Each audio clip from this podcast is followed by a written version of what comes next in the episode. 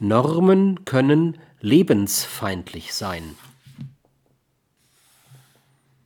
Die Ungewissheit vor der Zukunft, das Versagen aller großen Utopien, die Unfähigkeit, eine andere als eine vorgeschneiderte Zukunft zu leben, machen Angst und lassen viele strukturbildende Normen der bestehenden sozialen Systeme Familie, Unternehmen, Staat, Gewerkschaft, Partei, Kirche als wenig hilfreich, ja sogar als lebensfeindlich und somit als überflüssig erscheinen.